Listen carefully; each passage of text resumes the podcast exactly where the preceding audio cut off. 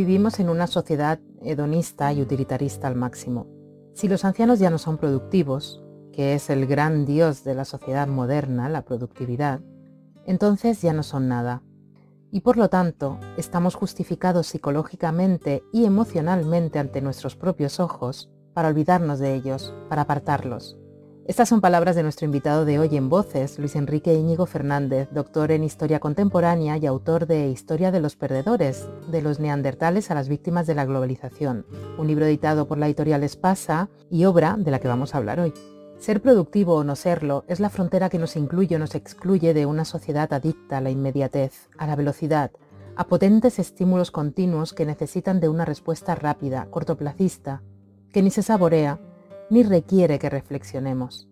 Una sociedad que no reflexiona, que no se toma su tiempo para pensar, es presa fácil de los creadores de estímulos, sean quienes sean, e inevitablemente está abocada a la insatisfacción eterna. Nada es suficiente. Nada es suficiente y todo el que participa de la llamada sociedad del bienestar debe producir para no ser apartado. Pero, ¿producir qué? Porque, por ejemplo, si produjésemos amor, conocimiento, experiencia, enseñanza, como bien apunta nuestro invitado, no apartaríamos a los ancianos de la producción, ya que serían esenciales e indispensables en nuestra organización. Lo mismo ocurriría con las personas que llamamos dependientes, ya que quizá las estemos haciendo injustamente dependientes de un sistema que no les da la más mínima oportunidad de producir, porque como decimos, producir, se pueden producir muchas cosas, y entre ellas muchas necesarias para una sociedad que quizá esté escribiendo hoy la historia de los próximos perdedores, nosotros. Mientras tanto, os invito a que nos acompañéis unos minutos para hablar de historia, esa ciencia de la humanidad que nos recuerda de dónde venimos con la esperanza de que aprendamos de nuestros errores para elegir el camino saciante del conocimiento y la evolución. Os dejo ya con la entrevista, pero antes recordaros que el programa Voces podéis escucharlo en abierto gratuitamente en YouTube, en Evox, en Google Podcast, en Spotify y en otras plataformas de podcast, así como directamente en bitácora.club. Ahora sí, espero que disfrutéis de la entrevista y de la interesante historia de los perdedores. Estamos hoy en Voces con un doctor en historia, con Luis Enrique Íñigo Fernández. Acaba de publicar Historia de los Perdedores de la mano de Espasa y vamos a hablar de eso, de la historia de los perdedores y de todo lo que conlleva. Bienvenido, Íñigo. Bien hallado. Íñigo, en tu dilatada trayectoria profesional has sido subdirector general de Inspección Educativa en Madrid. Quiero aprovechar que tengo aquí para preguntarte, antes de adentrarnos en la fascinante historia de los perdedores, ¿cuál es tu opinión con respecto al rol que ocupa la historia en la educación, en el sistema educativo actual en nuestro país? Me haces la pregunta preferida para cualquier profesor de historia, que es lo que he sido yo toda mi vida, en instituto, como te puedes imaginar, ¿no? Que es donde realmente uno es profesor en la universidad es otra cosa. También he dado clase en universidades, como habrás visto, pero eh, el placer de eh, dar clase en un instituto y lo difícil que es, pues es incomparable. Bueno, está claro que la historia tiene un papel fundamental en la enseñanza, en la formación de los futuros ciudadanos y ciudadanas, porque la historia enseña a crear personas críticas. Y una persona crítica es la clave de la democracia. Es decir, sin, una, sin personas críticas la democracia es simplemente apariencia. Es eh, depositar un voto cada cuatro años, eh, quizá tapándose la nariz, quizá tapándose los ojos, las orejas y todo, y olvidarse cuando eh, la democracia requiere para sobrevivir que eh, fiscalicemos la labor de los políticos, que entendamos su discurso, lo que hay detrás de ellos y que eh, nos protejamos de la manipulación. Y eso solo el conocimiento de la historia lo puede garantizar. No podemos estar más de acuerdo porque nuestro lema es eh, la libertad se halla en el conocimiento. Por lo tanto, hacia esa libertad debemos aspirar al menos. ¿Los vencedores vencieron o mm, dijeron que vencieron? A veces una cosa a veces las dos. Es decir, la mayor parte de las veces los perdedores lo han sido dos veces en la historia y en los libros de historia y eh, los vencedores eh, pues lo han sido también dos veces, pero a veces los mm, derrotados se rebelan, es decir, tienen una segunda oportunidad y la historia se reescribe. Un buen ejemplo es lo que sucede, por ejemplo, con la Segunda República, que eh, tuvo pues, una versión, eh, digamos, infernal en la época franquista y ahora tiene una versión quizá un poco edulcorada, es decir, eh, pues cada uno cuenta la película según le interesa, ¿no? O la historia de los pueblos indígenas americanos, es decir, la España que se encontró con el Nuevo Mundo, eh, pues eh, fue, según su propio relato, a civilizar pueblos atrasados. Y ese mensaje se ha vendido así durante siglos. Y en la actualidad se vende el mensaje contrario. Es decir, la España que fue allí destruyó lo que se encontró y no dejó títere con cabeza. Es decir, posiblemente hay que evitar simplificaciones. Ni los conquistadores eran salvajes que iban a arrasar con todo y no les importaba nada otra cosa, ni tampoco los pueblos indígenas eran una Arcadia feliz. Es decir, hay que conocer la historia por lo menos con la libertad de ver distintas versiones de distintos historiadores y formarse cada uno la opinión que considere oportuna. Comprar mensajes enlatados suele ser peligroso siempre. Ese es uno de los objetivos del de, eh, rol de un buen historiador, es el no caer en su propio sesgo, ¿no? Porque todos somos humanos y todos tenemos nuestra eh, manera de analizar y de, y de ver, ¿no? Uno de los lados de la historia. El historiador tiene que situarse como un casi dios, salir del sistema, de la ecuación para poder hacer su labor como debe hacerse? Fíjate, decía Benedetto Croce, el historiador italiano, que toda historia es historia contemporánea porque se reescribe cada vez que un historiador afronta la tarea de escribirla. Se reescribe tantas veces como tantos presentes eh, existen. Y yo digo también que la pluma del historiador a menudo está cargada con la tinta del prejuicio y ese prejuicio es en parte individual y en parte de la época al que pertenece, a la que pertenece el, historiador. A los alumnos siempre les decía, a la historia hay que acercarse como los musulmanes cuando van a rezar a la mezquita, hay que dejar las zapatillas fuera y lavarse. De la misma manera el historiador tiene que dejar fuera el prejuicio y ser honesto con la interpretación de las fuentes. No siempre lo hace, es decir, hay, mm, por desgracia, ejemplos en la actualidad de politización de la historia mm, con sesgo enorme por uno y otro lado y eh, hay que huir de eso, hay que buscar una interpretación honesta. La ideología es inevitable, todos la tenemos, pero seamos honestos con ella. Eso es lo importante. La primera víctima, las primeras víctimas de, de, catalogar a alguien como perdedor fueron los neandertales, empiezas con ellos en tu libro. Los Homo sapiens hemos necesitado estigmatizar a los neandertales y eh, verlos como mm, más animales que humanos para reafirmarnos? Sí, se ve que has leído el capítulo. Realmente es, la impresión que da es que hemos eh, descargado toda nuestra inhumanidad en ellos, los hemos convertido en epítomes de toda la barbarie, crueldad y salvajismo que seguimos llevando en nosotros mismos para de alguna manera conjurar ese fantasma y presentarnos ante nuestros propios ojos como seres humanos en un sentido superior. Eran una especie humana como nosotros y mucho más cercana a nosotros de lo que creemos y de lo que a veces confesamos. La historia de los neandertales es enternecedora porque es una historia de maltrato desde el principio. Como digo ahí, maltrato primero por el pincel porque las imágenes que se daba de ellos, por ejemplo la que aparece en el libro, era bestial y denigrante. Luego por la pluma porque se los describía de una manera completamente injusta e incluso hasta hace poco la visión que se, transmitía de ellos era que estaban condenados a desaparecer porque eran inferiores a nosotros y cuando nosotros llegamos se esfumaron. Hoy sabemos que no es así, que realmente se habían extinguido de todas formas, aunque no hubiera aparecido Homo sapiens, por un problema de adaptación al medio que a pesar de cientos de miles de años consiguiéndolo, pues llegó un momento en que dejaron de conseguirlo todavía está por ver cuánto vamos a durar nosotros, ¿no?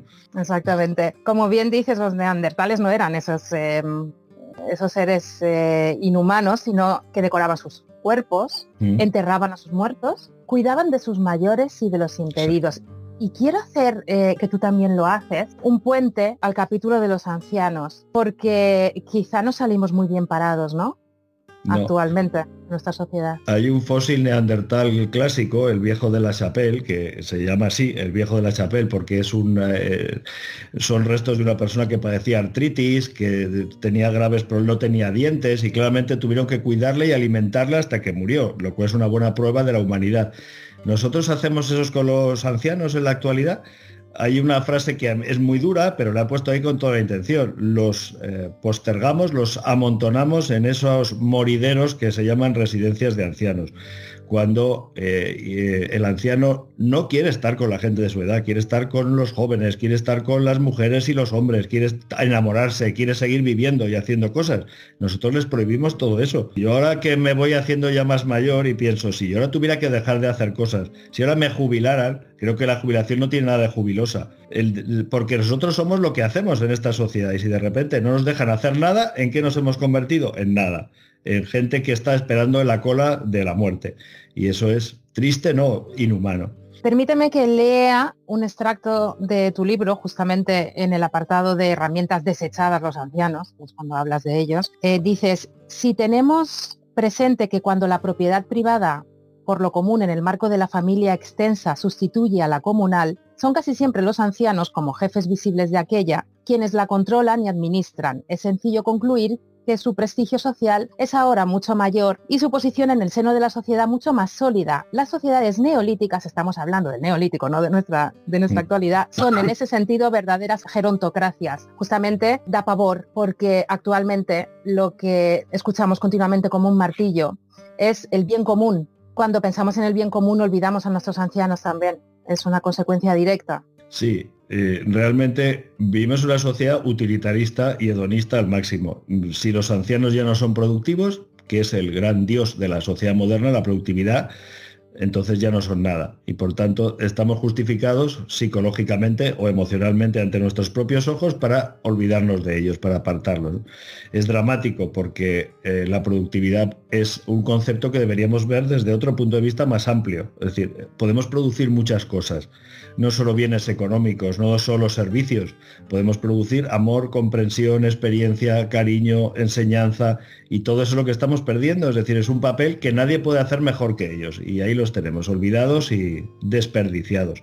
Exactamente. Tu libro es, eh, es como un campo minado de, tesoros y de pasajes terribles de, nuestra historia. Uno de ellos, las brujas. Como mujer y amante de las brujas, bueno, he disfrutado muchísimo con desde el inicio hasta el final de ese capítulo. Empiezas con Juana de Arco, una víctima política, al fin y al cabo, de su carisma y de su sexo. Sí, y tan es así que incluso se le acusó de transformismo, de vestirse de hombre, cuando lo hizo para evitar las violaciones de los campamentos.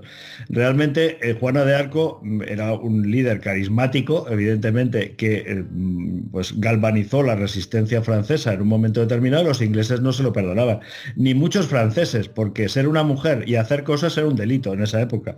La mujer tenía que ser esposa de un hombre o esposa de Dios, no podía ser otra cosa. Y ser eh, un caudillo militar en esa época, pues era ser eh, una revolucionaria. Entonces, eh, eso no se perdona nunca. El que rompe moldes nunca se le perdona. Y si es una mujer, todavía menos, incluso hoy en día, ¿no? Es pavoroso el descubrir cómo se implanta esa persecución no solo a las mujeres, sino a todo lo que en un momento dado está en contra de lo institucionalizado, si se puede hablar un poco eh, en esos términos de esa, de esa época. Mientras se persiguió a los herejes y a las brujas, murieron fueron condenados 70.000 personas, muchas de ellas mujeres, como bien dices, en tres siglos. Todo esto se llevó a cabo y lo hemos visto lamentablemente posteriormente en la historia por varios factores y uno de ellos es eh, la legitimación a través de las instituciones de escritos como el de Inocencio el Papa, Inocencio VIII en un momento dado, el Sumis Desiderantes Affectivus, mm. da legitimidad para la persecución, para que comience esa etapa de terror. Pero sin el pueblo en ese momento no hubiese sido posible. El pueblo, en la Edad Media, las comunidades en las que vivían la inmensa mayoría de las personas eran comunidades agrarias de pequeño tamaño, eh, muy cerradas, donde a todo el que era distinto se le veía mal. Es decir, el que se oculta es porque algo tiene que ocultar, el que no tiene una vida completamente transparente es porque quiere que ocultar algo y por tanto es malo. Mm, malas son las nuevas costumbres, ¿no? decía la, frase medieval ¿no? por excelencia a este respecto. Pero el tema de las brujas fue inducido realmente desde las autoridades, es decir, se junta, llovía sobre mojado, es decir, hay un terreno abonado, la existencia de mujeres mayores, aisladas, con malas relaciones con la comunidad, que vivían eh, de preparar mm, diverso tipo de medicinas tradicionales, porque conocían las hierbas de curativas, que a veces, eh, pues como la Celestina, ¿no? reparaban virgos y hacían filtros de amor, eran útiles socialmente, eran comadronas que asistían al nacimiento de los niños, porque por supuesto en la Edad Media no había un médico que eh, se dejara caer por un pueblo de ninguna manera y por tanto la gente desconfiaba de ellas aunque las necesitaba. Sobre ese caldo de cultivo vinieron a incidir las autoridades con una verdadera campaña de, eh, implantación de la idea de la bruja en la mente de las personas, porque la idea de la bruja es verdaderamente aberrante, es con los aquelarres, las relaciones con el diablo, volar en escoba y todas esas cosas. Es decir, eso fue implantado por los propios inquisidores y por los sacerdotes desde los púlpitos y por los predicadores. Y eh, la sociedad compró ese mensaje y las brujas se convirtieron en el chivo expiatorio para que esas fuerzas del descontento popular se desviaran hacia otro sitio. Es decir, es, es una vieja herramienta del poder, es buscar culpables. El culpable por excelencia, el judío en la época nazi pero se ha repetido muchas veces a lo largo de la historia. Los rojos en la época de Franco. el poder autoritario o el poder absoluto siempre busca chivos expiatorios. En esa manipulación de las instituciones no puedo dejar de ligarlo con el feminismo, que también abordas en el capítulo de las mujeres. Cuando el feminismo viene desde las instituciones, pierde, se desnaturaliza en un momento dado. ¿No es así? Eh, has entendido perfectamente lo que quiero decir. Es decir, el feminismo es una revolución silenciosa en favor de toda la humanidad, no solamente de las mujeres, porque reivindica que la humanidad recupere ese 50% del capital de talento que venía perdiendo durante milenios pero a partir de cierto momento mm, se convierte en algo distinto. Es decir, eh, cuando el poder se apropia de un mensaje, generalmente lo prostituye, lo tergiversa. Y yo creo que le está pasando algo así parecido en la actualidad al feminismo en los países occidentales. Se ha convertido en algo inducido desde el poder y con una finalidad espuria. Es decir, no, eh, esa no es esa finalidad de liberación, sino muy al contrario, es una finalidad de instrumentalización política en beneficio propio. Cuando eso es realmente un pecado mortal contra la historia del feminismo y contra todas las mujeres que lucharon por la igualdad de derechos desde, bueno, Hildegarda de Bingen en el siglo XII hasta pues eh, Simón de Beauvoir, ¿no? Es decir, por citar algunas de distintos periodos. Se queda perfectamente plasmado, como, como digo en tu libro. Ya para acabar, porque no tenemos tiempo, pero me gustaría acabar con luz, pero antes voy a leer un párrafo tuyo referente a la globalización y a los momentos que estamos viviendo. Deberíamos, pues, ser optimistas de cara al futuro, dices. Sin embargo, no lo somos. Bien al contrario, nunca como en el presente, quizá con la excepción de los terribles años 30 del siglo XX, hemos mirado al mañana sintiendo tanta zozobra. Ni tantas ni tan poderosas amenazas se han cernido sobre él. Los fantasmas del pasado han despertado y vuelven a perturbar nuestro sueño. Proliferan de nuevo los gobiernos nacionalistas y autoritarios. Una nueva ola de populismo avanza por Iberoamérica y Europa. Los movimientos identitarios parecen vivir una nueva edad de oro se cuestionan las reglas, los derechos y las libertades. Se están cuarteando, en fin, los cimientos del edificio que tanto trabajo había costado levantar y gracias al cual parece posible, al fin, el progreso común de todos los seres humanos. ¿Hay esperanza, Luis? A ver, siempre tiene que haber esperanza porque si no nos levantaríamos por la mañana. Y yo digo siempre, seguiré vivo mientras tenga un proyecto, pero como humanidad seguiremos vivos mientras creamos que tenemos un futuro pero ese futuro hay que construirlo, por supuesto, y rechazar estos movimientos eh, es parte de ese futuro. Y lo digo porque realmente estábamos consiguiendo lo que nunca habíamos conseguido, es decir, la globalización que está tan denostada tiene una cara positiva que es evidente, y es que 2.000 millones de personas han aumentado su nivel de vida exponencialmente en los países emergentes, en China, la India y muchos otros, incluso países africanos. El precio que estamos pagando es que eh, en las clases medias bajas y eh, clases eh, trabajadoras de los países ricos se ha estancado el nivel de vida o incluso ha empezado a bajar, precisamente debido a ese mercado globalizado. Debemos poner remedio a eso, pero sin eh, pensar que el mal es la globalización. El mal es cómo la gestionemos, que son cosas distintas. La globalización es inevitable y empezó hace 500 años con el descubrimiento de América, no ha empezado ahora. Entonces no hagamos demagogia con eso y desde luego no miremos al pasado buscando que eh, en él eh, las respuestas al futuro. Hay que hacerlo aprendiendo del pasado, pero no restaurando el pasado, porque eso sería un error mm, enorme. Y eso es el mensaje, es de optimismo, pero también de, alerta, es decir, cuidado que vamos por mal camino. Para conseguirlo, indispensable historia de los perdedores para ver desde el lugar de los perdedores la historia es necesario, tanto de los vencedores como de los perdedores. Tener la historia y la importancia de la historia presente en nuestra sociedad es una ciencia, por mucho que, que haya, que haya muchas personas que no lo consideren una ciencia. Desde mi punto de vista, eh, no es que solo cumpla todos los requisitos para ser una ciencia, sino que es una ciencia muy necesaria para desarrollar nuestra herramienta fundamental para mm, esa esperanza y ese optimismo, que es el espíritu crítico. Muchísimas gracias, Luis. Ha sido un placer tenerte en voces con nosotros. Muchísimas gracias a ti. Desde luego llámame cuando quieras porque esto ha sido un auténtico placer. Gracias. Pues mira, te tomo la palabra.